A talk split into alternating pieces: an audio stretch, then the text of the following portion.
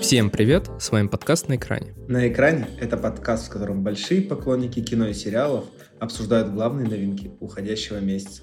Мы ничего не советуем, смотреть или нет, решать только вам. А еще у нас есть телеграм-канал. Он называется «Дневник киномана». Это канал, в котором Илья выкладывает свежие выпуски подкаста и анонсы предстоящих эпизодов, рецензии на фильмы и сериалы, фотосессии с его и нашими любимыми актерами и актрисами, а также все то, за что мы так сильно любим мир кинематографа. Привет, Александр. Привет, Александра. Я рад вас слышать э, во время записи нашего последнего летнего, теплого, уютного подкаста. Привет, привет. Привет, привет. Как ваше лето прошло? Вы довольны? Быстро. Вот так оно прошло. Да, очень быстро и стремительно. Даже не успела вообще насладиться. Как твое лето? Очень-очень длинное. Мы сейчас с вами находимся по разные стороны границы. И мое лето было очень-очень длинным. Оно началось, мне кажется, как будто бы в конце марта и все еще не заканчивается. Поэтому я уже жду какой-то легкий холодок и возможность уже надеть куртку. Для тех, кто не знает, Илья живет в Диснейленде. У нас взрослый Диснейленд, в нем показывают Оппенгеймера. А вот сейчас было больно. Ну ладно, давайте не будем э, давить на больное. Ко всем к нам когда-нибудь в гости заглянет Киллиан Мерфи, и мы сможем насладиться им.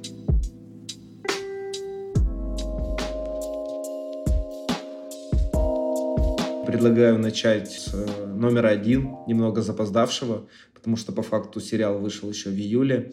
И это второй сезон э, сериала «Благие знамения», который в оригинале называется «Good Omens». Как я и сказал, это запоздавший номер в нашем списке, потому что сериал полностью вышел на Amazon Prime Video 28 июля. Весь сезон, состоящий из шести эпизодов, все фанаты могли просто с радостью посмотреть в захлеб одним днем. Но мы посмотрели его с ребятами только в августе, и поэтому сейчас обсудим. Но по традиции я вначале немножко расскажу про завязку сюжета. Второй сезон снова начнется вместе с главными героями первого сезона. Это ангелом и демоном, которых э, зовут, соответственно, Азирафель и Кроули. Только начнется все с достаточно интересного события, потому что на пороге книжного магазинчика Азирафеля появится архангел Гавриил, который исчез с небес и которого сейчас одновременно ищут и рай, и ад. Но он ничего не помнит, стоит голый на его пороге с пустой картонной коробкой. И это является завязкой второго сезона. И Азирафелю и Кроули нужно будет в очередной раз спасти планету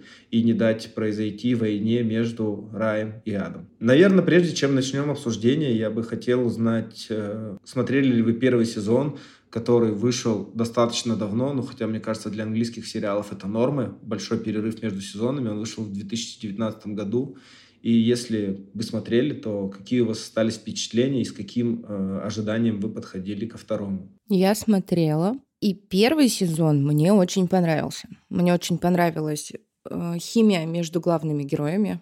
То есть это такие друзья-враги, френемис. А, синопсис первого сезона заключался в том, что они там нафакапили с Антихристом, и как бы очень захватывающий сюжет.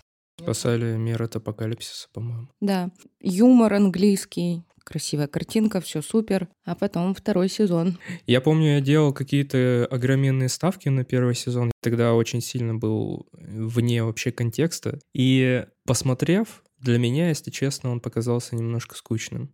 У меня даже было такое чувство, что выходил уже второй сезон, который я не посмотрел. Вот когда в итоге у нас э, сформировался список, и там было некое голосование, появился второй сезон «Благих знамений», я такой, ну, про себя в голове, да, что? То есть, э, разве второй сезон еще не вышел? Я же вроде его скипнул. Как-то меня переклинило, в общем. И я согласен с Сашей по поводу первого сезона, по поводу химии. Эти два актера на самом деле дружат в реальной жизни.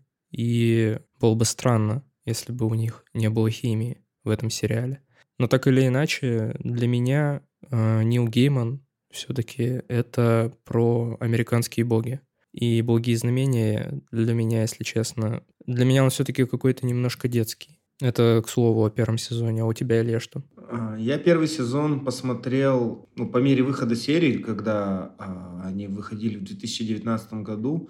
То есть там также по факту это все было 31 мая, но серии пока переводились, то есть я их смотрел постепенно. Мне понравилось вот это чувство иронии и сатиры, э, которые могли позволить себе два больших автора, Нил Гейман и Терри Пратчетт, на основе книги которых э, снято это прекрасное шоу. И, конечно же, игра главных актеров, э, про которых ты уже упомянул. Майкл Шин, который играет Азерафеля, и великолепный Дэвид Теннант, который играет Кроули. Его вообще актерской карьере можно позавидовать. Он и Демона играл, и Доктора Кто играл, и Злодеев в сериале Марвел играл. Считаю, прекрасно. Прекрасная карьера для актера. И, конечно же, их э, э, химия невероятная. Она для меня стала не только залогом успеха, как для первого сезона, но и главным плюсом для второго сезона сезона, поскольку за их э, дуэтом э, наблюдать вообще одно удовольствие. И сейчас я, наверное, медленно перейду к обсуждению второго сезона.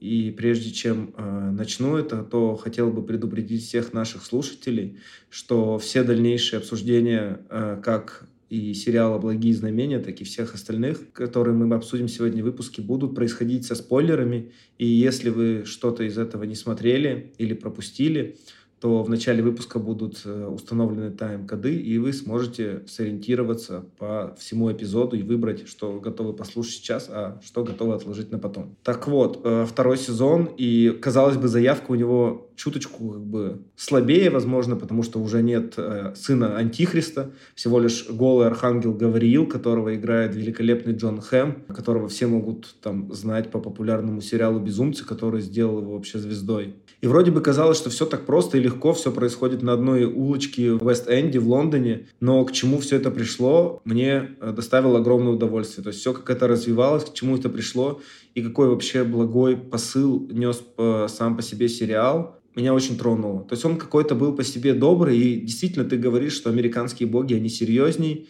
они драматичней, они даже, мне бы сказал, казалось мрачнее. Но вот этот сериал за своей э, хохмой и шутками над христианскими темами, он несет большой, мне кажется, позитивный посыл. И это самое главное, что порой так необходимо каким-то вечером или утром. Но мне есть что, так сказать, добавить. Сама по себе история второго сезона потрясающая. Грубо говоря, во главе стола любовь. И, к сожалению, для меня повесточка туда просочилась. У меня нет проблем с однополыми парами.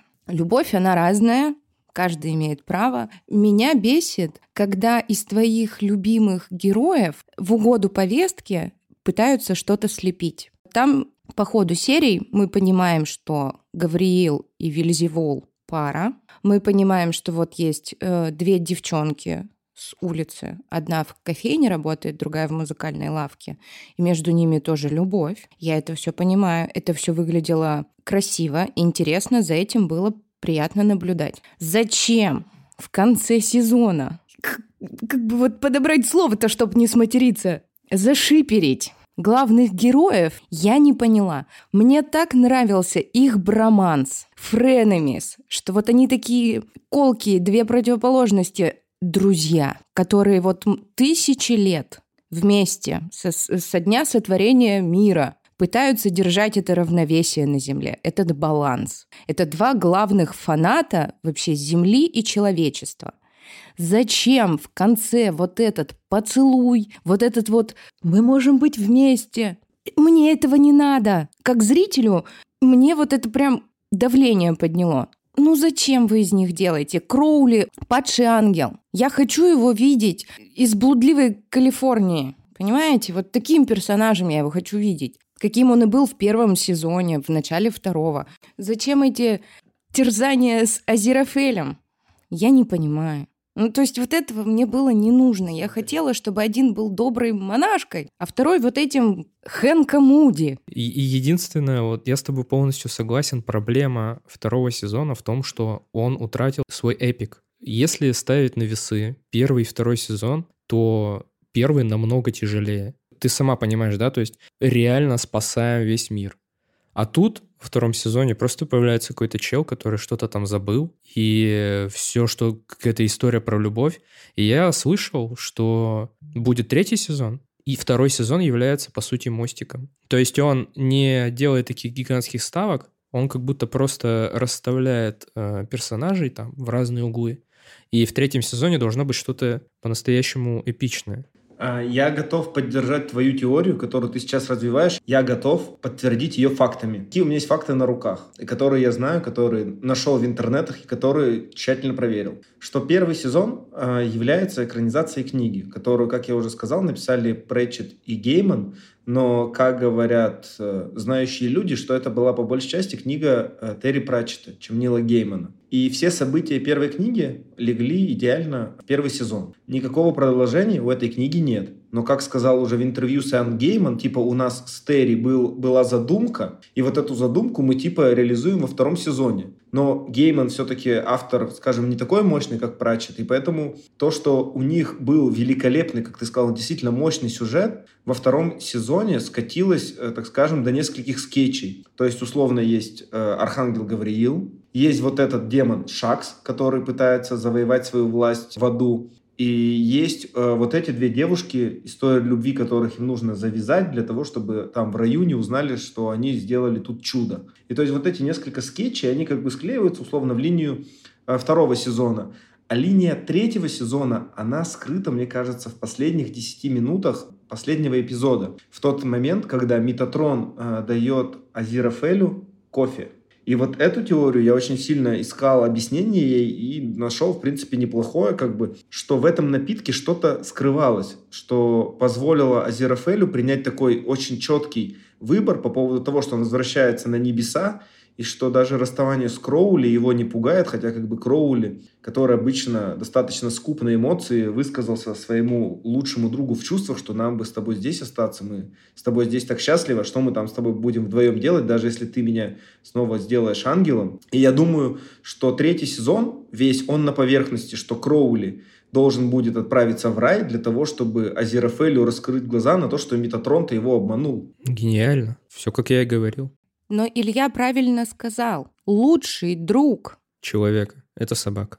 Я про Кроули с Азерафелем. Понимаешь? Лучший друг. Весь второй сезон. Мне было интересно. Знаешь, почему тебе было интересно? Тебе, наверное, было интересно смотреть вот эти флешбеки. Да. Потому что это и в первом сезоне тоже было круто. И во втором это здорово. То, что, знаешь, ты типа смотришь э, реально какие-то истории из их прошлого, как они там встречались с какими-то там людьми. Как зарождалась дружба. Да. Я не спорю, мне и сюжетная линия, куда делась память Гавриила, тоже была интересна. И я вообще офигела, когда они такие с Вильзевулом.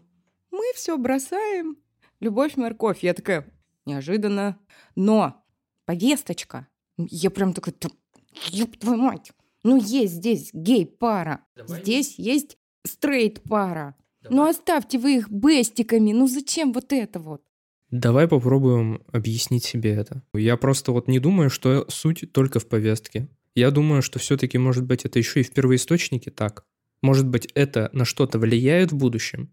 Может быть, их поставят в какое-то положение, при котором им нужно будет делать какой-то выбор. А любимого человека, ну ты как? Лучший друг тоже может быть любимым человеком. Зачем сосаться? Ну, не настолько.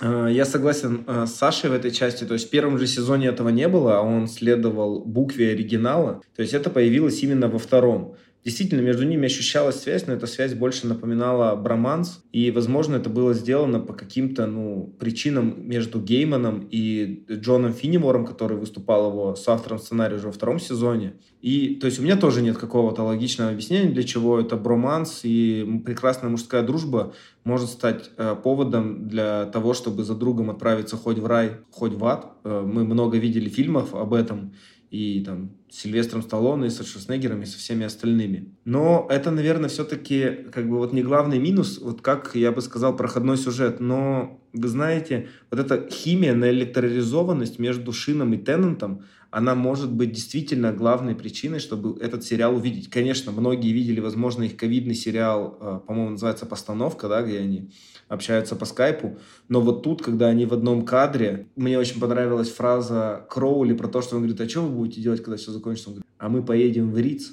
возьмем завтрак, возьмем шампанское и проведем лучшее утро. Я такой, ну вот в этом вся их химия скрывается, что какими бы они разными не были, что их всегда будет объединять какой-то столик, какие-то напитки и вечные разговоры, потому что за то время, пока они э, сосуществуют вместе в одном пространстве, они уже провели столько разговоров, что они уже знают друг друга э, просто как облупленных и являются друг для друга лучшими компаньонами и собеседниками. И вот за этим наблюдать действительно приятно каждый раз. У меня нет никакого финального вердикта. Да что, какой может быть финальный вердикт? Я хочу посмотреть, как они будут выкручиваться в третьем сезоне. Тогда ждем. Да, я думаю, в любом случае, э, как бы мы дождемся, я думаю, ничего не произойдет.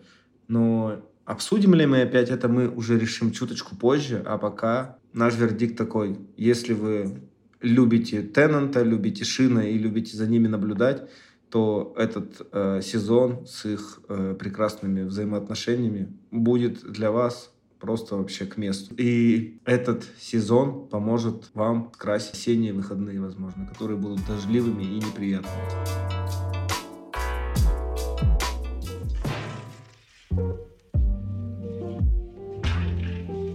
Следующим э, сериалом, который мы сегодня обсудим, будет очередной в этом году сериал от Apple TV+. По ощущениям, будто бы они нам платят за каждое обсуждение их сериала и упоминание названия их стриминг-сервиса в нашем подкасте. Но нет. И это мини-сериал, который называется «Захваченный рейс», и последний эпизод которого вышел на Apple TV+. В очередной раз повторюсь, если все-таки нам заплатят за это. В общем и целом, ребята, вы все хихикаете, вам все смешно, у вас уже, у вас уже осень, но с шуточками одними фильм не, в фильме сериал не обсудишь. Так что давайте послушаем про сюжет и пойдем дальше. А, Сэм, а, талантливый переговорщик, который летит из Дубая в Лондон для того, чтобы встретиться со своей бывшей женой, с которой он хочет возобновить отношения и вместе с которой у них есть э, взрослый сын. Он летит, как он думает, обычным рейсом из Дубая в Лондон, но этот самолет захватывают террористы, и теперь за 7 часов Сэм должен применить все свои навыки талантливого переговорщика для того, чтобы добиться мирного прекращения угона и без происшествий сесть в Лондоне. Главного героя сериала Сэма играет Идрис Эльба, а остальные актеры, я думаю, не настолько знамениты, чтобы мы сказали имена, и все сразу поняли, кого мы имеем в виду. Так что я думаю, при обсуждении мы можем ориентироваться только на великолепного Идриса Эльбу. Очень его э, люблю и стараюсь смотреть с ним э, все какие-то классные боевики или драмы, например, как «Между нами горы», где он в паре с Кейт Уинслет. Я, кстати, слышал, что правильно говорить Идрис Эльба. Ну, вообще похоже на правду. Я думаю, он нам простит. Позвольте мне, пожалуйста, начать. А мы позволяем. Так как я очень сильно вписался в то, чтобы этот сериал попал к нам в этом выпуске. Я чувствую некую ответственность. Насколько охренительный сериал, я хочу сказать.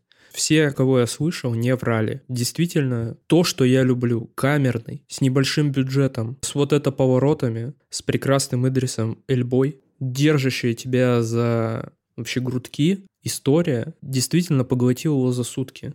У меня давно такого не было, чтобы я закончил смотреть одну серию и не мог отойти и не включить следующую. Я не скажу, что история какая-то сумасшедшая и зубодробительная, но вот то, как я ощущал себя пассажиром этого самолета, как будто меня вообще не покидало. Мне было прям действительно страшно. Поэтому мне сериал очень сильно понравился. Александр, я разделяю твои чувства. Я бы в любом случае его посмотрел, даже если бы ты его не, так скажем, протолкнул э, в наше а, августовское обсуждение. Потому что без Идриса Эльба что может быть за лето? Так вот, этот сериал э, действительно, как ты говоришь, он очень сильно держит. Мне этот сериал, я бы сказал, он напомнил какой-то аттракцион. Потому что сценаристы очень умело расставляют по сериям э, какие-то маленькие кульминации и оставляют такую кульминацию более мощного масштаба на конец эпизода, что ты сразу автоматически тянешься к, э, к переключению следующей серии, когда заканчивается, которую ты только что посмотрел, чтобы не упускать вот это событие, ты хочешь продолжения постоянно. То есть они тебя держат на этой какой-то такой адреналиновой ломке постоянно. И я этот сериал смотрел, мы ездили с женой в небольшое путешествие и поехали на поезде. И я, ну, благодаря Apple TV+,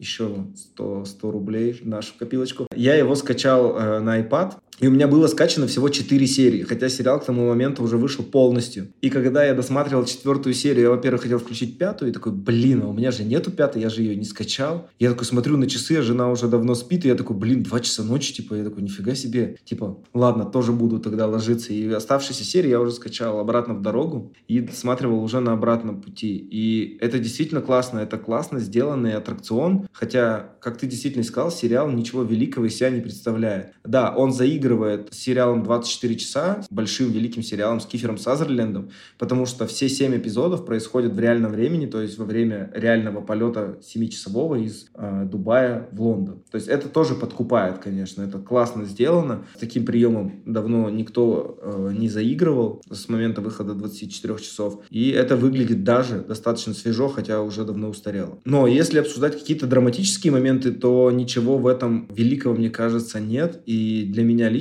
это как просто хорошая американская горка. Когда ты прокатился, вышел такой, круто, надо друзьям посоветовать, но в целом, как бы, какой смысл ехать второй раз, если я уже все испытал? Только хорошая британская горка. Первые три серии на одном дыхании. Я такая, вот это да. И начиная с четвертой, ну, ты устала вот, эти, вот Да. это поворотом? Я Да. понимаю. Знаешь, мне что это напомнило? Это как будто уже превратилось не в хорошие ходы, а ходы ради ходов. Вот. То есть я вообще подумала, что семь серий для этого сериала, ну, типа, слишком много. Ну, лететь 7 Блин, часов, ну, Саш, Блин, ну, ну, по-другому никак. Ищи более короткий перелет. Пермь, Пермь, Москва.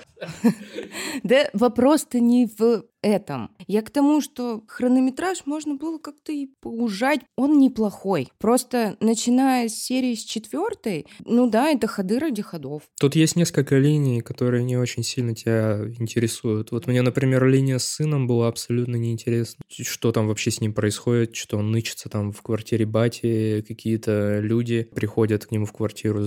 За- Зачем, кстати, они приходят, я так и не понял. Они его поджидали или они искали какую-то информацию? Они изначально поджидали Идрис Эльбу, когда думали, что он вернется. Но повезло, что был типа сын, и они хотели этим воспользоваться для того, чтобы надавить на него, с учетом того, что он находится в самолете. Чтобы он там лишний раз не, не проявлял инициативу, скажем так, потому что инициатива наказуема. Политическая вся эта драма. Короче, знаете, мне что еще напомнил? Второй сезон «Медленных лошадей», где тоже был самолет, тоже какой-то типа теракт, какие-то такие вайбы. Ну, я понимаю, о чем то Но не суть. И вот эти суперспособности Идриса Эльбы тоже как-то, как мне кажется, не раскрыты до конца. Ну, он какой-то, блин, такой себе переговорщик. Я вообще почему-то изначально думал, когда начал смотреть сериал, я думал, что он будет каким-то э, копом, там, э, агентом спец, а тут такой переговорщик, я такой, переговорщик, как интересно, типа, как он из этой ситуации будет выруливать. Но вот даже смотришь на Идриса Эльбу, ты такой, ну, он переговорщик, а в свободное время боксер, скорее всего. Он просто больше объективно всех этих людей был в самолете, и что ему тесно было, он бы их просто мог, ну, там, руками условно перебить при желании. Если бы это был Лиам Нисон, там бы все закончилось намного быстрее, даже если бы самолет горел. А у него был такой фильм. Слушайте, на самом деле была пара каких-то классных поворотов сюжетных, которые мне понравились. Вот как он там с капитаном списывался через вот эту игру дурацкую какую-то пиратскую. Как вот эта женщина села за штурвал самолета и такой, вау, ни хрена, как они круто подстраховались. То есть вот эти вот бандиты, которые условно с земли руководили всей операцией, это было придумано действительно круто. Как бы они выглядят абсолютным каким-то злом, и ты действительно понимаешь, что они готовы пойти на все, когда они просто говорят, что убейте человека, пришлите нам фото, иначе люди э, ваши родные здесь будут умирать. И ты такой, вау. Ну, типа, это действительно мощные, крутые злодеи, при том, что их абсолютно не интересуют самолеты, их интересуют э, только, безусловно, деньги, с которыми они внизу заправляли. Это было круто сделано. Но я говорю, что он неплохой, он интересный. Я говорю, первые три серии вообще у меня на одном дыхании. И финал какой-то прям боевиковский. Тоже я его не поняла. Сериал вроде бы пытается быть натуралистичным, но заканчивается он какой-то боевик в самолете, знаете, где там ты точно должен победить этого злодея. Но не, у меня такое чувство, что мы как-то напали. Да нет, ну, он хороший, ты действительно можешь его порекомендовать. Но минусы тоже есть. Да, я согласен с вами, что вот эта последняя финальная сцена, когда вот этот э, условно руко- руководитель бандитов в самолете запирает обратно самолет и пытается выследить. Я просто не понимаю, за что он ему мстит. То есть он мстит от чувства, что их поймали, он мстит от того, что умер его брат. Просто за что он ему мстит, за что он ему хочет убить, я не понимаю. То есть это как-то для меня осталось как бы без ответа, потому что он ему тоже ничего не сказал, он просто хочет его убить как бы но ну, ради чего, непонятно. Но, и, и, понимаете, тут самое важное, я не переживал ни капли. Я понимал, что, ну, нельзя убить Идрис Эльбу. Ну, блин, это Идрис Эльба. Его Джейсон Стэтхэм не смогли сроком убить, блин. Э, э, Хопс против шоу. А вы хотите, чтобы какой-то просто мужик толстый бородатый убил? Ну, давайте тоже совесть-то имейте. Apple TV+. Будем реалистами. Да. Но в целом я остался доволен, как бы, если Apple в очередной раз что-то изобретет, скажет, вот у нас есть там тоже сериал в реальном времени, но уже с какими-то другими событиями, я такой, блин, клево, я попробую все равно посмотреть. Потому что пока что на, в данном году, в 2023, мне кажется, Apple делает самые качественные сериалы, то есть они выходят редко, но ошибки у них достаточно редки, и это все равно заставляет наслаждаться тем, что они делают. В общем, у меня это 7 из 10. Семерочка, да. Я тоже поставил на кинопоиске 7. Дальше я тогда предлагаю перейти к э, дальнейшему обсуждению нашего августовского списка. И, как знаете, не только вы, но и все наши слушатели, которые э, следят за нашим телеграм-каналом, то мы далее обсудим очень, я бы сказал, необычный фильм, который как какой-то редкий листочек осенний упал в наш список. Он называется «Угловой офис». Его онлайн-премьера прошла 4 августа. И это уже второе обсуждение за августовский выпуск, в котором будет э, фигурировать Джон Хэм. Угу. Благие знамения, если что, первое. Изначально вообще этот фильм был представлен на кинофестивале Трайбека он там попал э, в основной смотр, и как-то после этого перекочевал в онлайн-кинотеатры, и вот мы решили остановить на нем свой выбор. И я вкратце расскажу, о чем вообще события э, всего произведения, и мы с вами дальше по классике будем его обсуждать. Усердный и педантичный мужчина с прекрасными усами, которого зовут Орсон, и которого как раз играет Джон Хэм, устраивается на работу в крупную компанию, и, как и все мы, на новом месте пытается привыкнуть к своим новым коллегам и окружающей обстановке. Но однажды э, во время обеденного перерыва он обнаруживает в коридоре рядом с туалетом дверь, которая ведет в кабинет с шикарным дизайном и мебелью, и начинает частенько проводить там время. Правда, коллеги и его начальник в один голос утверждают ему, что никакого кабинета там нет, так как и самой двери, и никогда не было. Знаете, я, наверное, начну, потому что это достаточно свежи для меня впечатления, потому что я почему-то решил этот фильм отложить на самый конец списка и посмотреть его вот как-то непосредственно перед записью, и смотрел его буквально вчера вечером. И я вам скажу, что он меня э, достаточно долго интриговал, потому что я пытался понять, что либо сходит с ума наш главный герой Орсон, либо все люди вокруг него устроили заговор. И эта комната действительно какая-то секретная, он не должен был в нее попасть, и что-то с этим связана какая-то тайна. Но поначалу я с Орсоном был четко на одной волне, потому что я тоже всего пять месяцев работаю на новом месте, и когда вот он пришел в офис, его посадили к соседу, а у нас в офисе тоже действительно так же расположены столы, когда вы сидите э, лицом к лицу со своим коллегой, я такой, господи, как же это смешно. Это прям такая хорошая офисная ирония. И когда вот это бумаги соседа попадают на твой стол, я такой, я очень понимаю его чувства. Тут вообще ничего смешного нет. И когда вот этот коллега, который ему все показывал, он такой, мне кажется, этот коллега просто не хочет работать. Я такой, понимаю, понимаю. Хорошая сатира, все смешно, все клево. Но мне кажется, главная вообще проблема этого фильма, как бы он какими-то местами не был хорош, его очень большая продолжительность. Он идет 100 минут. Мне кажется, эту историю можно было бы уложить в 80, и она бы вообще ни капли не потеряла. Не знаю, как вы, как бы, какие чувства и ощущения испытали, но как раз для этого мы и создали подкаст, чтобы поделиться с друг с другом, ну и с нашими слушателями. Так что, э, Саша, давай. Я его посмотрела почти сразу после «Благих знамений». И я такая, о! И ты тоже здесь. Опять ты! Да. Здорово! И начиналось все интересно повествование, его переживания, знакомство с коллегами, что вот он такой педантичный, у него там в час ровно пять минут на отдых, и он живет в жестких таймингах. Я 45 минут буду терпеть и хотеть в туалет, но пойду в туалет только вот когда у меня 5 минут. И я даже поначалу поверила в существование этого офиса. Комнаты. Ну, комнаты, да. Кабинета. Я, во-первых, не сразу заметила, что когда он заходил в этот кабинет, он внешне менялся. Серьезно? Да, я только на второй раз, когда вот он туда зашел снова, я такая, ой, кажется, другая прическа. И потом он вернулся за свой стол, и я такая, ну точно.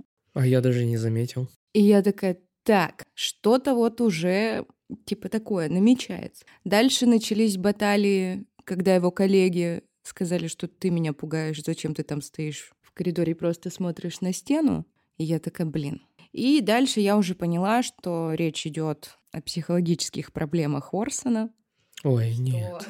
Вот это дискуссионный момент, я считаю. Что он единственный, кто видит этот офис. Хотя, когда эту проблему только обозначили, как будто бы его босс понимал, о чем идет речь. Но потом по ходу фильма ты понимаешь, что это не так, что он сочувствует, грубо говоря, Орсону и там направляет его к психиатру и все такое, потому что он очень хороший исполнитель. Психолог же. К психологу, да. А дальше ты это все смотришь, смотришь нарциссизм Орсона, когда он такой, да я вообще. И проблема фильма в затянутости. Я очень согласна с Ильей. Можно было это уместить в час, в полтора. Ну давайте, что бы вы оттуда вырезали? По-моему, так вот там все вообще к месту. Я могу Александру поддержать в том плане, что этот фильм является экранизацией э, небольшой вообще книги э, шведского актера и автора Йонаса Карлсона. И как бы он и подразумевает как будто бы под собой, вы знаете, как будто какую-то остро-социальную басню или сатиру. И кажется, что для такого формата 100 минут это достаточно много. Он потому что в каких-то своих экспериментах порой как будто бы, кажется, заходит на территорию либо Кавки, как произведение автора э, и писателя, либо на территорию Чарли Кауфмана, как э, фильм. И, ты, и тебе кажется, что вот эти 100 минут, они тебя как бы затягивают в эту пучину, но они тебе и выматывают. И в формате 80 он бы мог уложиться намного компактнее и интереснее бы воздействовал на тебя. Да даже в формате короткометражки. Вы так и не сказали, чтобы вы оттуда вырезали. Ну вот какие-то вот эти лишние сцены в офисе, когда очень много разговоров, либо вот этих вот его дум, которые как бы именно вот э, угу. офисной рутиной как бы заполнены. То есть вот эту офисную рутину, мне кажется, можно было немножко подчикать в, монтажной, но это только мое, опять же, мнение. Бубнёж. Можно было более кратко это все показать. И оно бы было не менее интересно. А здесь просто это вот тянется как нуга. Ну, то есть к середине фильма, когда я уже поняла, чем, ну, к чему все движется. Скорее, ты приняла для себя ну, да. какую-то точку ну, зрения. Хорошо, я приняла какую-то точку зрения по поводу. Мне уже стало скучно. То есть я поставила на паузу, пошла поела, что-то поделала. И вот я когда отдохнула от просмотра этого фильма, я села и досмотрела. Для Ильи вот считает почему-то, что фильм затянутый, хотя он его держал до последнего. Я не спорю, что он интересный. Просто он тяжелый. Вот знаете, я вспомнила ощущение э, при просмотре этого фильма. Вот у меня были такие же, когда вот я смотрела «Дом, который построил Джек». Ничего себе. Интересно. В какой-то момент так же, как «Все страхи Бо». То есть в какой-то момент тебе становится невыносимо скучно, Ладно, страхи Бо никто не переплюнет. Там не то, что скучно, там уже просто выйди вон. Ну, короче, я сделала передышку. Хотя очень интересно. И то здесь снято, блин. И актеры отыгрывают свои роли. Ну, как-то вот просто затянуто. Давайте я свои пять копеек тоже вставлю, а то все уже высказались. Мне этот фильм очень сильно понравился. И он мне понравился еще и потому, что я считаю, и мне так кажется, что автор переиграл в Stanley Parable. Не знаю, знаете, есть такая игра, где вот это вот тоже сатира над офисными работниками, и там тоже есть рассказчик. Ты, проходя игру, понимаешь, что вся твоя жизнь — это просто ничто. И мне вот, если честно, не показалось, что главный герой этого фильма сошел с ума. Мне кажется, он, наоборот, преисполнился. И он единственный из всех из всей этой серой массы, кто Короче, он не зауряден. Он просто попал в твое настроение. Я знаю одно слово, которая пишет этот фильм. Этот фильм депрессивный. Но он мрачный, он депрессивный. Смотря его, просто чувствуешь, что обречен вот находиться в этой петле. А вот помимо того, что он депрессивный, как ты говоришь, с этим действительно можно согласиться. Я почему-то э, воспринял этот фильм как э, некую сатиру. А сатиру на именно главную роль вообще всей жизни Джона Хэма, а, его героя Дона Дрейпера, которого он играл в сериале «Безумцы» в течение восьми лет. Потому что у его героя в сериале «Безумцы» тоже был свой угловой офис. Только это была комната с видом на Мэдисон-авеню, где он работал, пил, проводил кучу мозговых штурмов, встречался с коллегами, общался с партнерами, и он был там счастлив. А здесь для него этот угловой офис был как бы как клетка, в которой он был зажат с коллегами, которыми э, он как бы не видит ни своими друзьями, там даже какими-то собеседниками. И здесь он несчастлив. Это как будто Джон Хэм играет две крайности одного человека. И мне показалось это смешно, что кроме Джона Хэма вряд ли кто-то бы более идеально подошел э, на эту роль. И как будто, знаете, Джон Хэм вышел из «Безумцев», надел вот так вот усы, как будто как накладные, вот так как приложил себе под нос и такой, а я теперь другого играю человека, хотя как бы это все тот же персонаж. Но я не согласен по поводу того, что он в этом фильме, в этот угловой офис, кабинет заходит для того, чтобы... Ну, он там не в клетке, он там наоборот чувствует себя превосход, он там лучше работает. Нет, я имею в виду с этими людьми, скорее всего. Э, не, нет, не вот сам офис угловой, а в самом вот помещении, где он как раз с коллегами сидит, вот который напротив него э, сидит его коллега, вот в этом, что он замечает постоянно вот этом дурацкий наряд, что ему не нравится там даже расцветка, что он бумаги запихивает. А вот, конечно, вот этот сам метафорический угловой офис, в который он сбегает, это, конечно, для него не клетка, это, наоборот, для него убежище, где он и в единственном месте э, на этаже может почувствовать себя хоть капельку типа счастливым. Так open space зло. Я это пропагандирую уже давным-давно. И я вообще не понимаю, почему у них нет этой долбанной перегородки. И почему у тебя ее нет. Почему их нет? На самом деле, я вам могу сказать честно, я всю свою жизнь э, стремлюсь и работаю только ради того, чтобы у меня был отдельный кабинет. Потому что по-другому никак. Нет, знаете, у меня только какой, наверное, остался вопрос в конце, который меня немного волновал. Вот он приезжал, и делал работу, э, очень много работы, условно, за своих коллег. Вот этот ложил отчет э, на стол своему начальнику.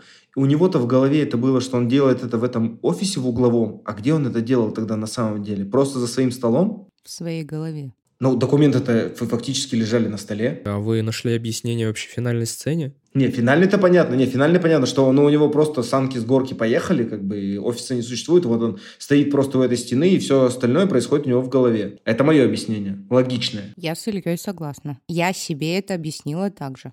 Финал-то я также понял абсолютно. Я просто вот э, интересно, да, действительно, как он выполнял эту работу. Ведь она была физической. То есть он это представлял, что типа, да, да, да, что это же он, он же ее физически выполнял, то есть это же не какая-то метафорическая работа, что он там что-то сочинил, а он физически клал документы, его там хвалил начальник, начальник ходил по офису, там спрашивал, кто это сделал, то есть он физически это делал. Либо это он делал за столом и приезжал рано-рано к офису, либо он это делал как бы, я не знаю, где еще. Я думаю, за столом, потому что он все время... Не, мне кажется, он это делал перед стеной. Тоже хороший вариант. А еще, не возникло ли у вас э, мысли о том, что этот сериал похож как будто бы на один из эпизодов разделения? Да, конечно, своими вайбами, своей вот какой-то Депрессивностью. Депрессивностью. Нет, вот это мне даже на, на само здание офисное напоминало об этом сериале. Вот эта их парковка заснеженная и как бы какая-то общая обстановка в офисе. Я такой, блин, здесь где-то Адам Скотт может ходить. Я такой, может быть, он где-то там. Ну, в общем, фильм достаточно неоднозначно. Слушайте, и честно, я порой благодарен подкасту за то, что мы смотрим какие-то вот такие странные вещи, которые после этого можем собраться и втроем обсудить и поделиться каким-то мнением, которое где-то может сойтись, а где-то нет. И поэтому это достаточно интересный опыт. Саша, ты так не думаешь? Да, я согласен, но, слушай, лучше уж такое, чем какой-то высер от Netflix с Гальгадот. Там, где обсуждать абсолютно нечего. Самый главный спойлер выпуска. Извините, но вы понимаете, о чем я. То есть тут есть что обсудить. Тут есть какая-то идея, тут есть даже несколько смыслов. Он весьма артхаусный. Да, артхаусный. То есть как э, преступление будущего. Мне кажется, это вообще максимально артхаусный. Ну, он, да, он хорош. Просто немножко затянут. Бес, бескрайний бассейн тоже был прикольный, я помню. Тоже артхаусный, тоже можно было докопаться, но... Тебе все, что снимает семья Кроненбергов, да, нравится? Да. В общем, я хочу, чтобы такие фильмы почаще как-то попадали в наши выпуски, потому что они, во-первых, могут э, понравиться кому-то вообще из слушателей, они их обязательно посмотрят. А в то же время и они нам дают какую-то интересную пищу для размышлений, обсуждений, в отличие от дурацких боевиков э, Netflix, как сказал Александр. Но, конечно, мы не берем в пример «Серый человек». Это великий фильм, великие актеры. И вообще это в Санином сердечке живет. И в моем, и Я- в твоем, Да. и во всех сердечках. Я в итоге года его взял, кстати, по-моему. Да не по-моему, а точно.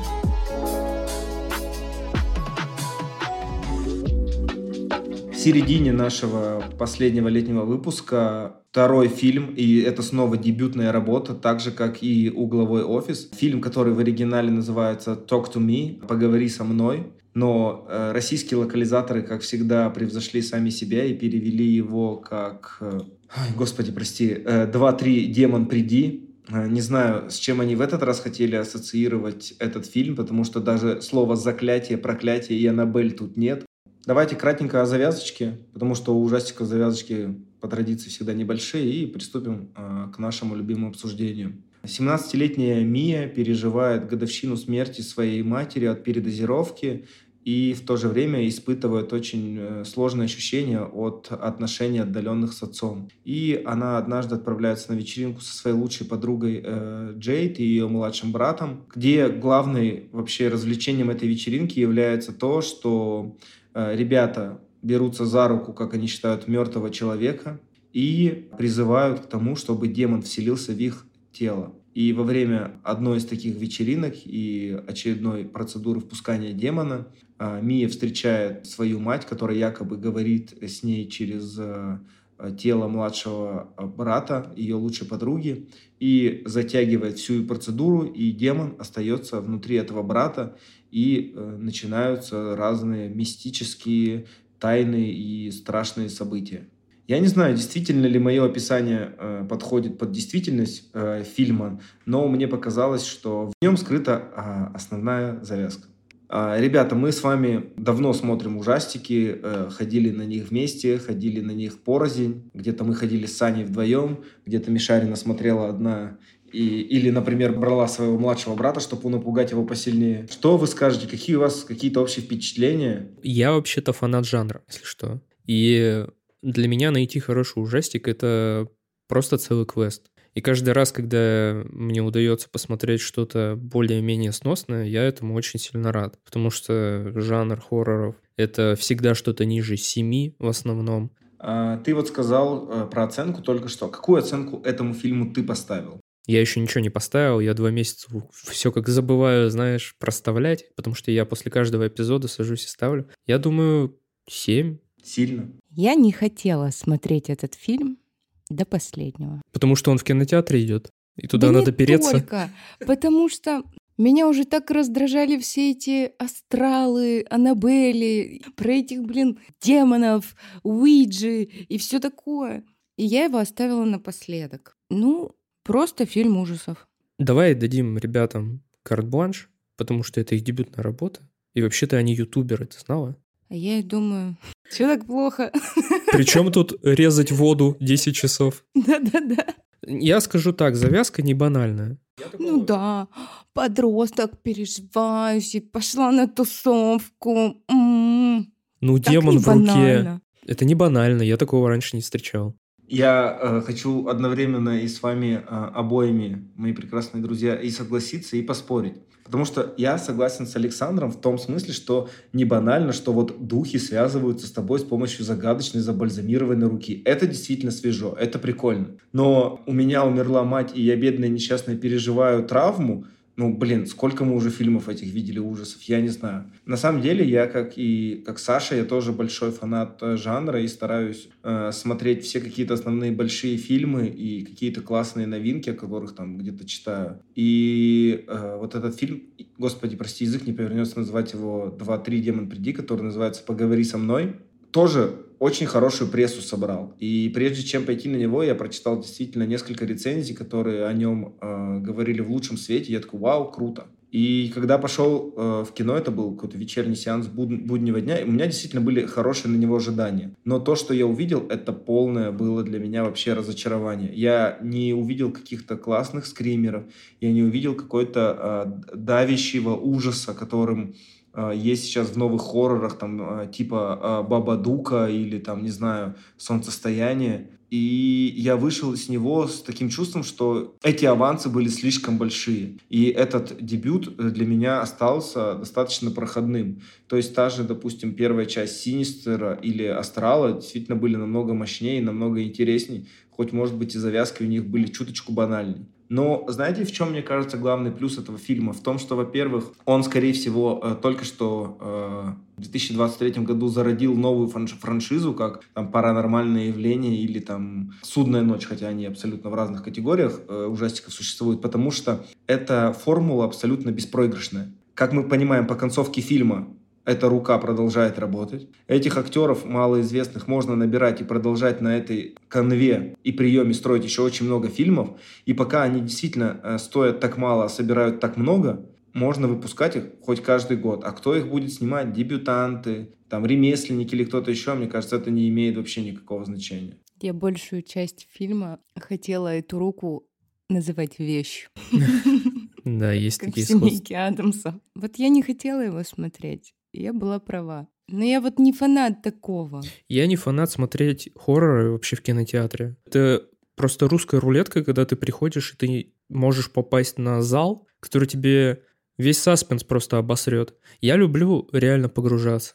То есть я такой, типа, тихо, сейчас, типа, мы не шевелимся, мы ждем, мы ждем, мы ждем, мы охереваем, все страшно, свет включаем и ходим по квартире только так теперь. Вот, никогда его не выключаем.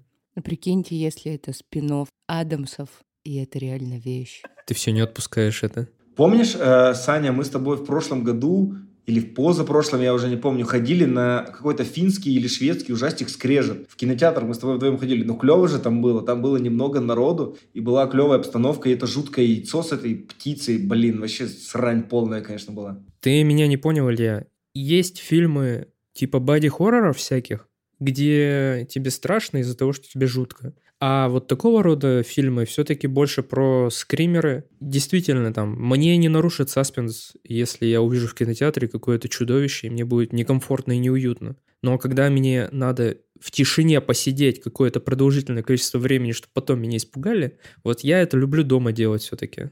Есть вот всякие игры, бродилки, ты в каком-то подвале идешь, каждому шороху прислушиваешься, потом какая-нибудь бабайка на тебя выпрыгивает. Вот ты такое любишь, да? Это про меня, да. Все понятно. Вопросов больше нет. В общем, это был, да, еще раз один дебют. Хотя вот ты почему-то сразу, Саша, заявил, что давайте, типа, раздадим им авансы. Это дебют, это ютуберы. То есть вот на угловом офисе мы никаких авансов никому вообще не раздавали. Что-то я не понимаю. Почему для тебя так много значит это? А там тоже был дебют? Да, там тоже был дебют. А, тогда все, возвращаемся обратно, перезаписываем.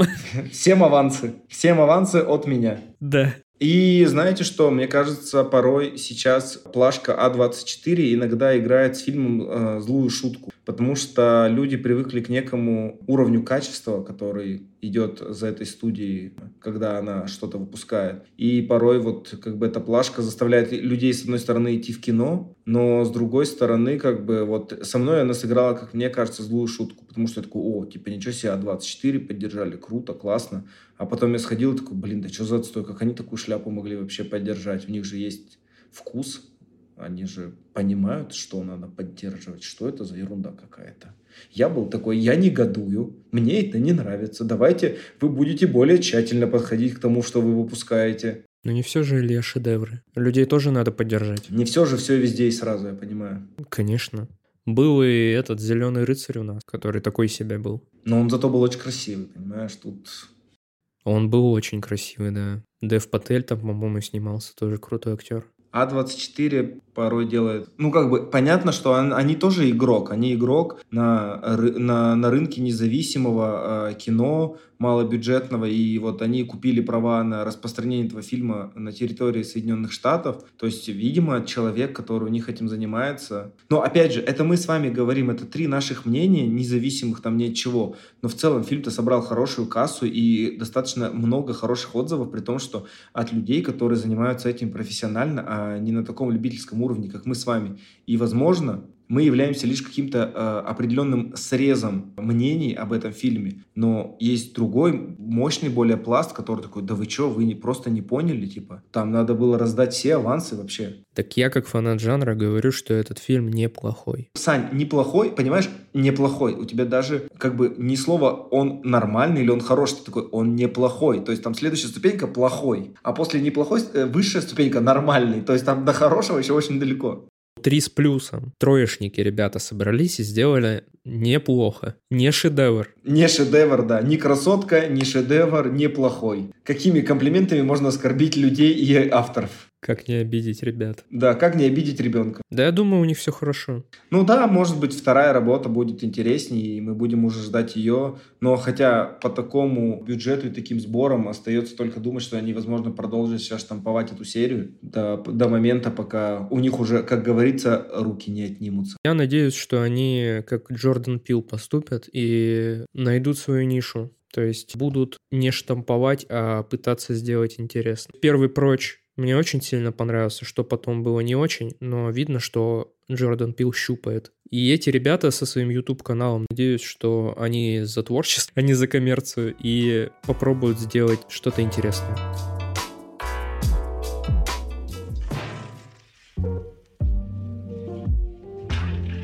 И я предлагаю тогда после такого животрепещущего обсуждения самого свежего хоррора, самого, наверное, обсуждаемого хоррора лета, двинуться к главной премьере месяца, по мнению Александра Малеева. Это фильм э, «Сердце Стоун», который 11 августа вышел на стриминг-платформе Netflix, и главную роль в котором играет э, Галь Гадот.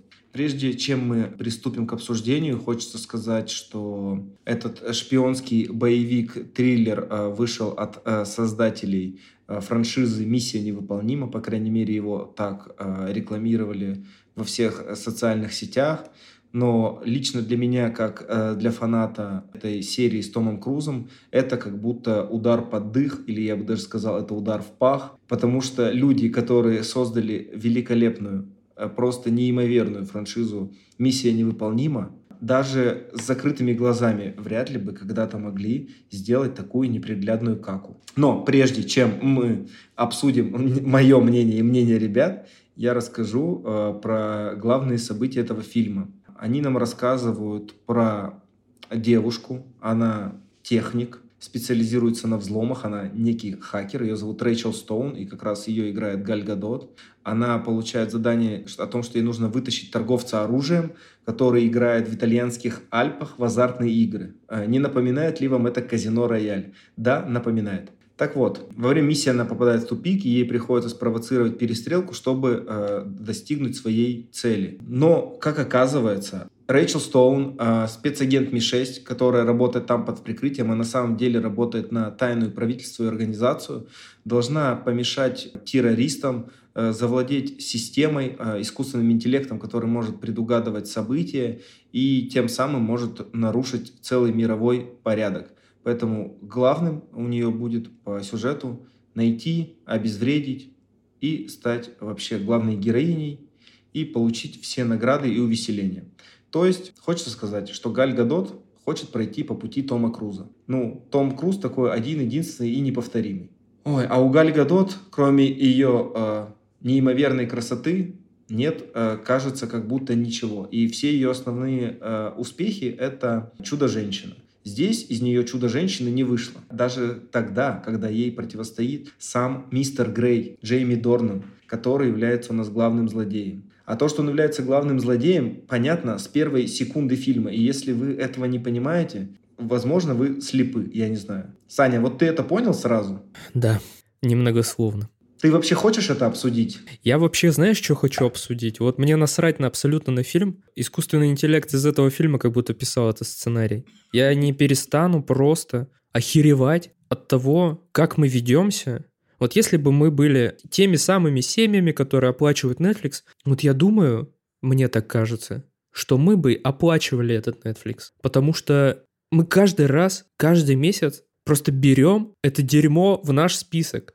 Я действительно... Это он про Netflix. Я про фильмы Netflix. И мне такое чувство, что актеры идут в фильмы Netflix деградировать. Потому что вспомните, например, хрен с ним серый человек. Скажите, на полном серьезе актеры там играли, им было не насрать. В совокупности, в общем, получилось неплохо, но если так вот в суть копать, то абсолютно отвратительная актерская игра.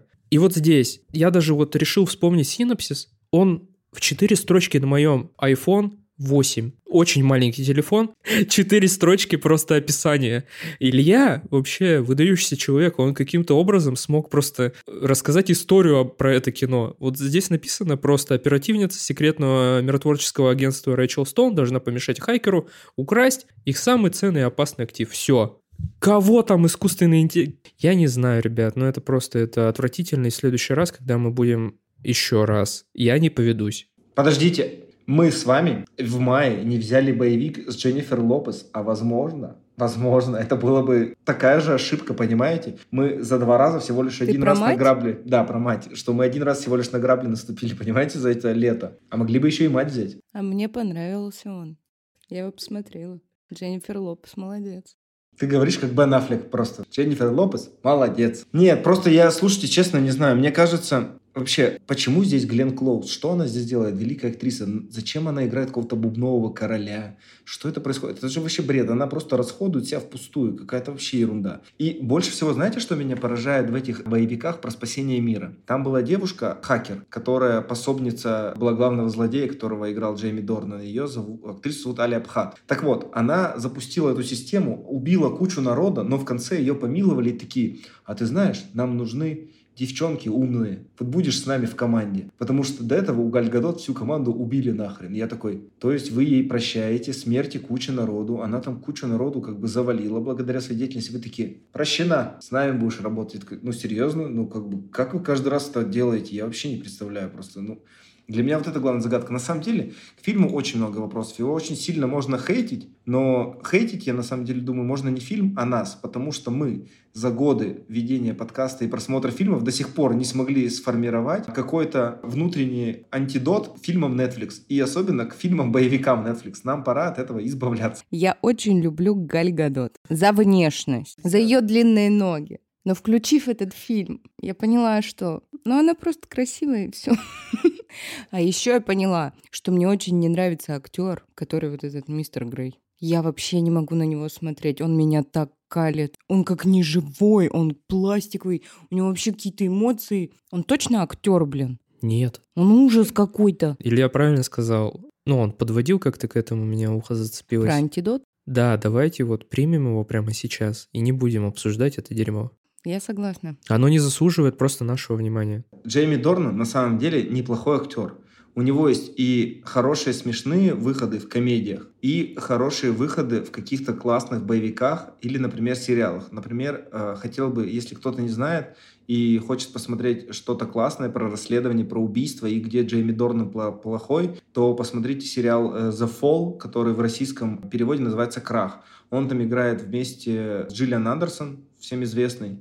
Э, Там на самом деле немного серий, но это прям очень хороший, качественный сериал. Так что фильм этот действительно кака, какашка, говняшка. И действительно, он не должен заслуживать нашего времени. Вообще, он слишком много этого времени отнял, чтобы мы его еще столько же времени обсуждали. Эта скотина идет два часа. Говоришь, как э, жена сварливая про пьяного мужа, который с работы идет. Эта скотина идет два часа. Так вот, предлагаю перейти к двум э, последним номерам э, в нашем списке, которые, мне кажется, должны вообще его, в принципе, скрасить и наполнить какими-то либо ностальгическими, либо приятными эмоциями.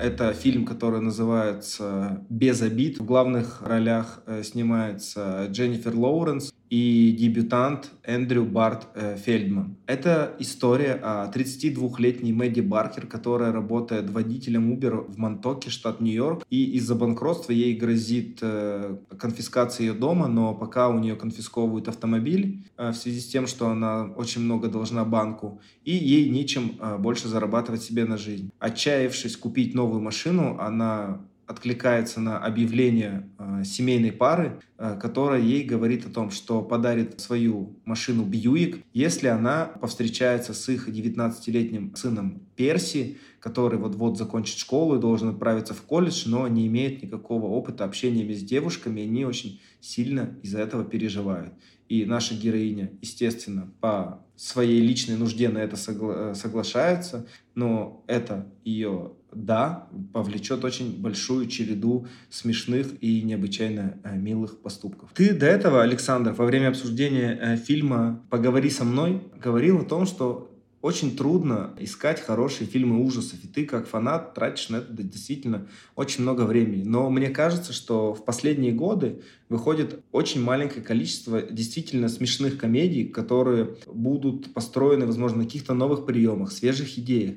И хороших комедий, как и хороших ужастиков, мне кажется, можно каждый год собрать по крупицам. И вот лично для меня эта комедия стала своего рода неким э, личным от, открытием лета. Ну, хотя я бы не сказал личным, поскольку Дженнифер Лоуренс я люблю там с самого начала ее карьеры, смотрел все ее фильмы. Но я получил колоссальное удовольствие. Мы сидели в зале, где было, ну, мне кажется, человек 25 от силы, но весь зал хохотал просто в унисон. Скажи, а в кинотеатре показывали ее обнаженную сцену на пляже? Да, ее показывали без каких-то, знаешь, блю... заблюриваний. И я прочитал до этого, что будет обнаженная сцена с Дженнифер Лоуренс. Я подумал, после того, что произошло 1 сентября, энное количество лет назад, когда слили все эти фотографии, что, во-первых, она ничего уже давно не боится и не стесняется, а во-вторых, у нее огромное чувство самоиронии, что она умеет очень хорошо посмеяться над собой.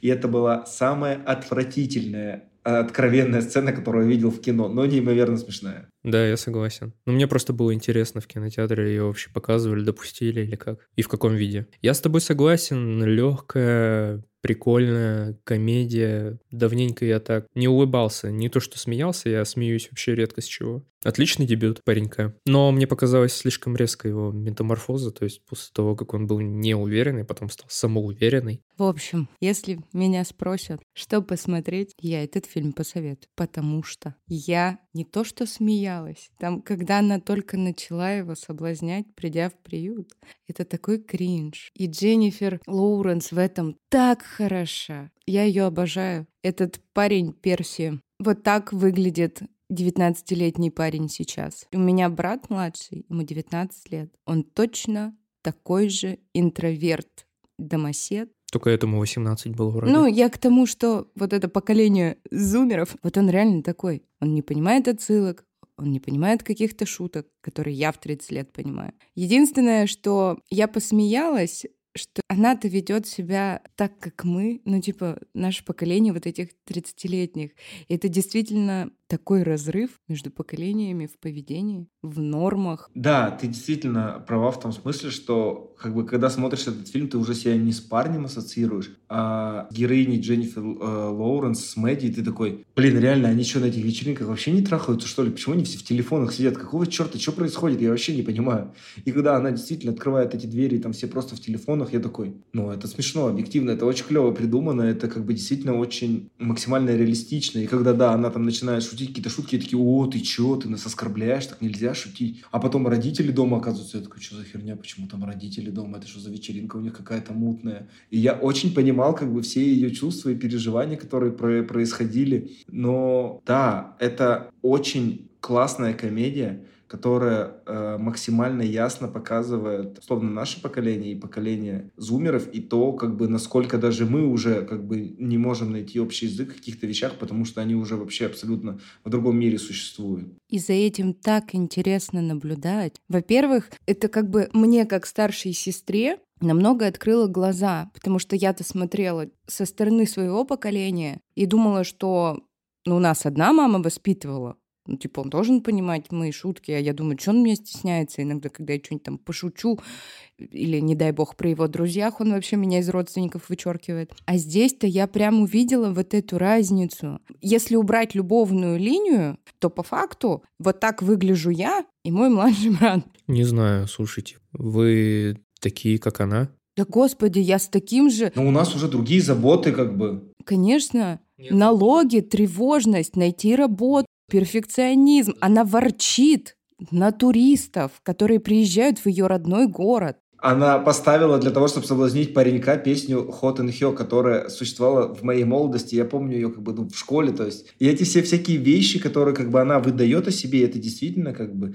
вещи, которые я более четко понимаю, чем вещи, связанные с э, главным героем. Коротенькое платье для соблазнения было в моде в нулевые года, когда был популярен сериал «Клуб». Все мои одноклассницы считали, что вот если вот так одеться, то все, парень в тебя просто втюхается. Сейчас они вообще другие. Это прям стереотипная какая-то история. Ну, сорян, на них жизнь строится, на этих стереотипах. Ну, и ты про то, что ты себя как-то ассоциируешь, я вот ни, ни с тем, ни с тем не ассоциирую себя. Потому что ты вообще... Вон, О, это все, началось. Из углового офиса ну, вот в ты... депрессии сидишь. Вот именно. Ты от стены-то отойди. Да, отойди от стены. Я четенько увидела эту проблему поколений, хотя, казалось бы, разница между нами условно там 10-15 лет. Но за этим смешно наблюдать, а смешно от того, что это правдиво, что это жизненно. Не знаю, я вообще с нее кринжевал. Так вот, вот, вот. Так этом... потому что она 30-летняя женщина в кризисе,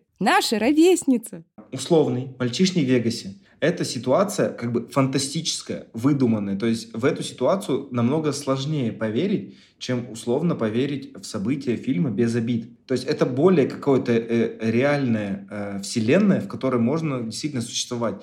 И за счет всех событий, и в том числе всяких кринжовых, она становится вдвойне смешнее. То есть как она пыталась его соблазнить, как она пыталась его подвести на этой страшной машине, когда он думал, что она какая-то маньячка, чуть не выжег ей глаза перцовым баллончиком условно. И вот за счет всяких этих безумных вещей, а то, что у этого мальчика есть няня, парень, и что это вообще за хрень какая-то адская была с этой няней. Потом эта собака, которой говоришь кокаин, она начинает лаять, потому что она до этого была в полицейском участке работала. И вот эти всякие мелочи, которые как бы действительно может, ты можешь встретить в реальной жизни, они делают этот фильм смешным.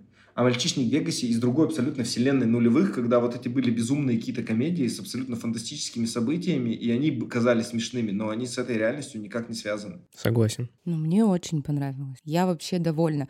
При том, что начиная его смотреть, я думала, что я расстроюсь, ну, потому что я Нетфликсом вот научена. И я такая, блин, сейчас опять что-нибудь посредственное. Типа еще и Дженнифер Лоуренс туда засунули. А как оно пошло? Добрый вечер. Это что такое? Почему так хорошо? Еще хотел в дополнение сказать про комедии нулевых э, в том смысле, что понимаете, комедии нулевых, если там был секс, этот секс происходил. Вспомните, я не знаю, тот же «Американский пирог». Какие-то другие фильмы, схожие с ним. Но здесь как бы когда все э, сводится к тому, что главный герой вроде бы как бы должен с ней переспать, этого секса под факту и не происходит. То есть, то есть их отношения фактически строятся на дружбе просто двух одиноких людей. И это тоже, мне кажется, максимально реалистично. То есть им даже не нужен секс для того, чтобы стать близкими. То есть как она его там спасает на вечеринке, когда его там тошнит бедолагу вообще несчастную. Как он в ее жизни заполняет какую-то пустоту, и она за счет этого находит дальнейший смысл. Мне кажется, она именно в этом хороша, в своем,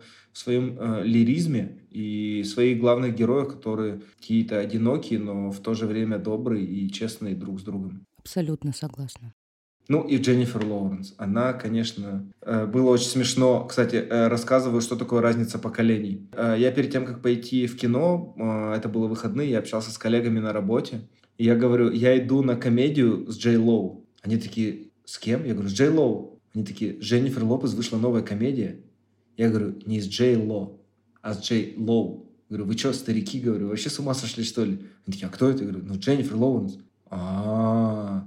Ну, понятно. Мне иногда приходится объяснять, кто она, через Иксменов, потому что даже через пассажиры. Не, ты чё, этот, как он там назывался-то, Сойка-пересмешница? Голодные игры. Даже так не понимает. В смысле, оно же раньше вышло, чем... Да, да, да. А когда говоришь «мистик», Они такие, а, да, кайф. Нет, когда мне говорят мистики, я такой, о, Ребекка Роминс Таймас. Но, блин, мы гики. Нет, мы старые люди. А я тебе говорю, что вот просто люди, не связанные с кино. Ну, ассоциативный ряд у всех по-разному работает. Да. Как говорится, давайте заканчивать.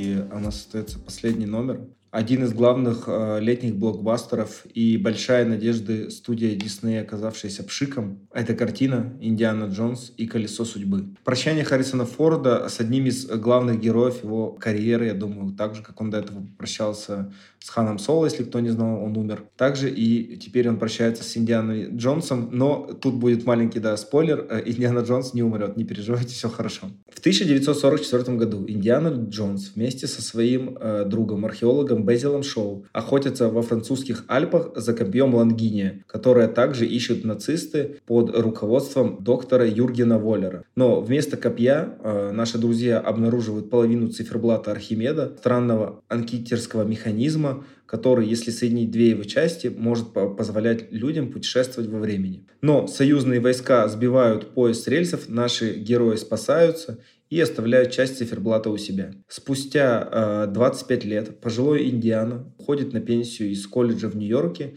но перед этим на пороге появляется Мэрион, дочь его э, почившего друга э, Безила, и просит просто пообщаться, дать ей какое-то небольшое интервью, но на самом деле оказывается, что она хочет исследовать циферблат, который она уверена, что хранится у Индианы. В это время на пороге института появляются люди доктора Воллера, которые также охотятся за этим циферблатом. И с этого момента начинается очередное приключение Индианы, пятое и завершающее, которое наконец-то должно позволить э, нашему любимому профессору археологии уйти на покой. Александр, я уверен на сто процентов, что ты большой фанат приключений э, доктора Джонса. Скажи мне, ты остался доволен прощанием с ним или у тебя есть какие-то вопросы? Такие же, как у Дисней, к убыткам в 100 миллионов долларов после окончания проката этого фильма. Я не назову себя вообще каким-то фанатом Индианы Джонса, потому что я познакомился с Индианой Джонсом достаточно недавно. И для меня вообще было откровением, что между третьей и четвертой частью такой большой промежуток времени прошел. Я вот как посмотрел третью часть, так и посмотрел первую и вторую часть и все как-то ничего не выходило, причем у меня было такое чувство, опять же, что что-то выходило. В общем, мне кажется, что это достаточно плодотворный герой, в том плане, что можно было придумывать и придумывать, но почему-то вот вышли первые две части, потом вышла третья часть, потом вышла с каким-то безумным промежутком четвертая часть, и из-за того, что этих промежутков было очень много, у меня лично. Нету вот этого трепета перед франшизой. Потому что возьми Индиану Джонса, возьми любой артефакт придумай, я не знаю, в истории сделай, и херач фильмы. И все равно будет круто. Мне кажется, нам не додали. Мне вот было ужасно смотреть на компьютерного Харрисона Форда в самом начале. И Матса Микельсона тоже, кстати. Его тоже, блин, омолодили. И вот эти все камбэки персонажей, возвращения, все это как-то было в общем, уже не весело ни хрена. Видно, как Харрисон Форд не вывозит, видно, как появляются склейки там, где их не должно быть, видно, как персонаж Матса Микельсона спускается на лифте, где старый Индиана Джонс бы на хлысте вообще на первый этаж спустился, они его упускают. Я вижу прямо, где тот Индиана Джонс просто размотал бы вообще всех сразу в щепки. Я когда была маленькая, у меня было два краша. Это был Индиана Джонс, молодой Харрисон Форд, и Халк Хоган. И отношение к Индиане Джонсу, знаете, какое? Я когда родилась, мне подарили плюшевого слона, папа. И вот мне 30 лет, и этот слон стоит у мамы дома на книжной полке. И мне иногда в моменты ностальгии приятно приходить к ней в гости, видеть его, снимать с этой полки, ну и просто вспоминать какие-то теплые моменты. Вот фильмы Индианы Джонса для меня как этот слон. Объективно было грустно смотреть эту часть. Харрисон Форд постарел, и лично мне сложно смириться с тем, что актеры и их герои, ну, которые со мной продолжительную часть моей жизни, ну, мне больно смотреть, как они стареют. Точно так же, как, допустим, замечать это в родственниках. То есть отношение такое же. То есть я воспринимаю это, ну, не прям близко к сердцу, но болезненно. Потому что, ну, типа, для меня Харрисон Форд в ассоциация с ним. Это вот фильмы, где он молодой Хан Соло, где он Индиана Джонс в первых частях. И как бы смотреть вот эту часть, ну да, объективно грустно. Они стареют. Так я и имел в виду, что можно было больше. Да, вот мы упустили я... тот да, момент. Да, да, что нас обокрали, что могли бы снимать. Но с другой стороны, это превратилось бы в то, во что сейчас превращаются Звездные войны. Да не факт. Я согласна, что нас обокрали и могли порадовать больше. Да, э, на самом деле, если честно, я с этой франшизой познакомился уже э, в более-менее сознательном возрасте, то есть как бы я родился, когда уже все три части вышли, то есть и, как бы не, не мог бы сходить на них кино. И первые три части я уже посмотрел после выхода четвертой, а на четвертую меня отправили в свое время сестра, чтобы я сходил со своим маленьким племянником. И я сходил, знаете, без какого-то вообще чувства ожидания, чего-то такого. Я просто пошел на фильм. И там был Харрисон Форд, которого я уже ну, понимал, что это за человек. Там была э, Кейт Бланшет в жутком черном парике. И были, естественно, какие-то нацисты, вот этот хрустальный череп и что-то там. Я подумал, какой ужасный неприятный фильм. Но потом э, как-то мне в руки и перед глазами возникли первые три части. Я их посмотрел, и я дико, дикое удовольствие получил, потому что это настолько... Они очень по-юношески безалаберные. То есть вот эти безумные приключения Индианы Джонса. Как вот этот мужчина, который вызывает его на дуэль, он его просто застреливает. Этот маленький мальчик.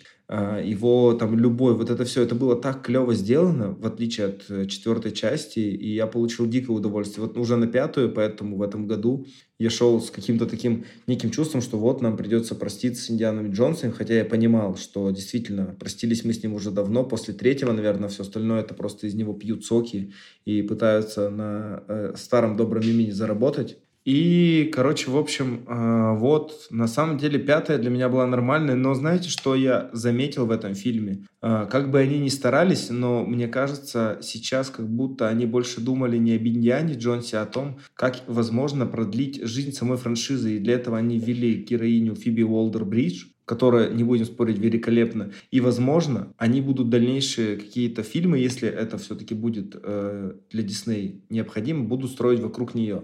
Но, как сказал очень забавную фразу мой друг, когда мы вышли после фильма, я говорю, что, как тебе? Вообще, как тебе там прощание с Индианой Джонсом? Он такой, слушай, да это вообще какой-то петушиный финал был. Все эти хэппи-энды, говорит, сраные, меня вообще, говорит, разочаровали. Говорит, я не ради этого сюда приходил. Я подумал, вот он, честный, откровенный, э, эмоциональный ответ человека, который искренне может любить приключения Индианы Джонса. Поэтому я, наверное, останусь на мыслях с моим другом, который сказал, что это петушиный финал. И зачем все эти линии с его там первой любовью, там умершим сыном и все это остальное, это уже какая-то дикая ностальгия и давление на наши чувства. Я думаю, если бы Шайа Лабаф не сошел с ума, то сын бы не умер. А знаете, что я вам хочу сказать? Почему Джеймса Мэнголда зовут на похороны героев? До этого Джеймс Мэнголд провожал Логана в фильме Логан, а теперь он провожает Индиану Джонса в «Колесе судьбы». Что это у него за репутация такая интересная, что он должен завершать большие франшизы с большими героями?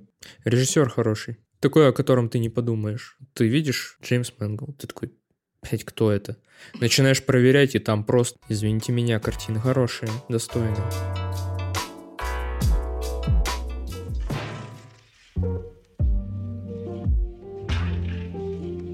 В общем, э, на таком ностальгическом финале предлагаю завершить наш последний летний выпуск, э, августовский эпизод, и по традиции приступить к нашей классической, проверенной уже годами и опытным путем э, карусели. И я напомню еще раз, все, что мы сегодня обсудили, это были благие знамения, захваченный рейс, угловой офис, 2-3 демон приди, сердце Стоун, без обид и Индиана Джонс колесо судьбы. И сегодня первый выбор будет э, за мной, и я, э, наверное, сразу выкину сердце Стоун. Александра, следующий ход за тобой.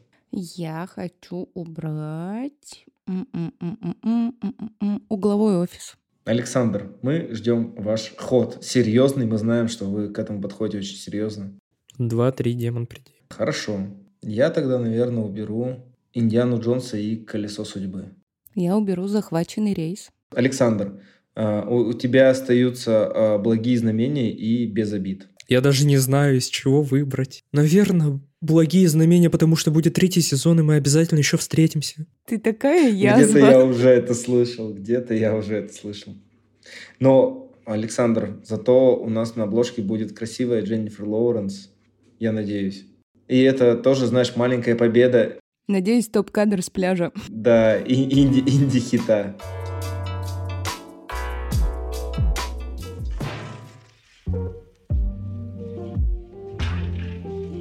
И раз уж мы с вами уже так много поговорили, наговорились, предлагаю тогда вкратце не растягивать э, надолго наши советы. И начну сегодня также я. Я в этом году посмотрел два стендапа. Это был стендап Марлона Уайнса, называется «Бог любит меня», и стендап Криса Рока, который называется «Избирательная ярость». И оба из них были посвящены прошлогоднему событию на Оскаре, когда Уилл Смит ударил Криса Рока. И как бы то ни было, но почему-то именно стендап Марлона Уайнса об этих событиях, в которых он не участвовал, в отличие от самого Криса Рока, был невероятно смешной. Он по факту весь строился вокруг этого события и каких-то фактов рядом с ним. И это была одна из самых уморительных комедий, которые я слышал в этом году. Поэтому всем, кто его не видел и, возможно, вообще уже забыл про Марлона Уайнса, я советую этот стендап, который вышел на стриминг-платформе HBO Max. Посмотрите, я думаю, это точно скрасит ваш вечер. Марлон Уайнс «Бог любит меня».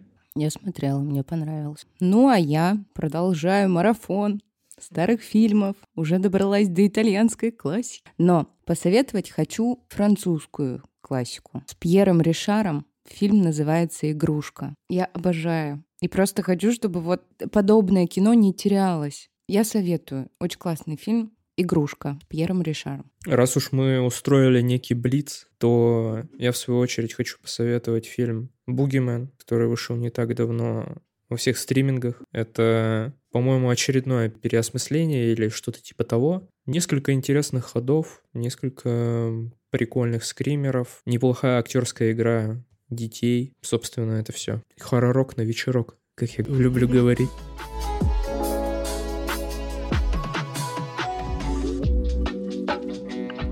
Фух, ребят, да, это было очень жаркое обсуждение, хотя на улице уже холодает, это было жарко. На каждый фильм у нас нашлось куча мнений, куча эмоций. Саня вообще зафанател от углового офиса, это невероятно, но факт. Поэтому, Саня, Санечка, дорогая моя, желаю тебе э, хороших фильмов с красивыми мужчинами, а Саню, э, Сане желаю не стоять у стены. Я, как и всегда, была очень рада с вами записываться, с нашими слушателями. Мы услышимся в следующем месяце. У меня для вас большая просьба, дорогая аудитория. Ставьте нам, пожалуйста, оценки на площадках, где вы слушаете наш подкаст. Оставляйте комментарии, подписывайтесь на телеграм-канал «Дневник киномана». И вообще, нам очень важна обратная связь. Да, давайте устраивать движуху вместе. Смотрите хорошее кино. Всем хорошего месяца. Пока-пока. Пока! Пока-пока.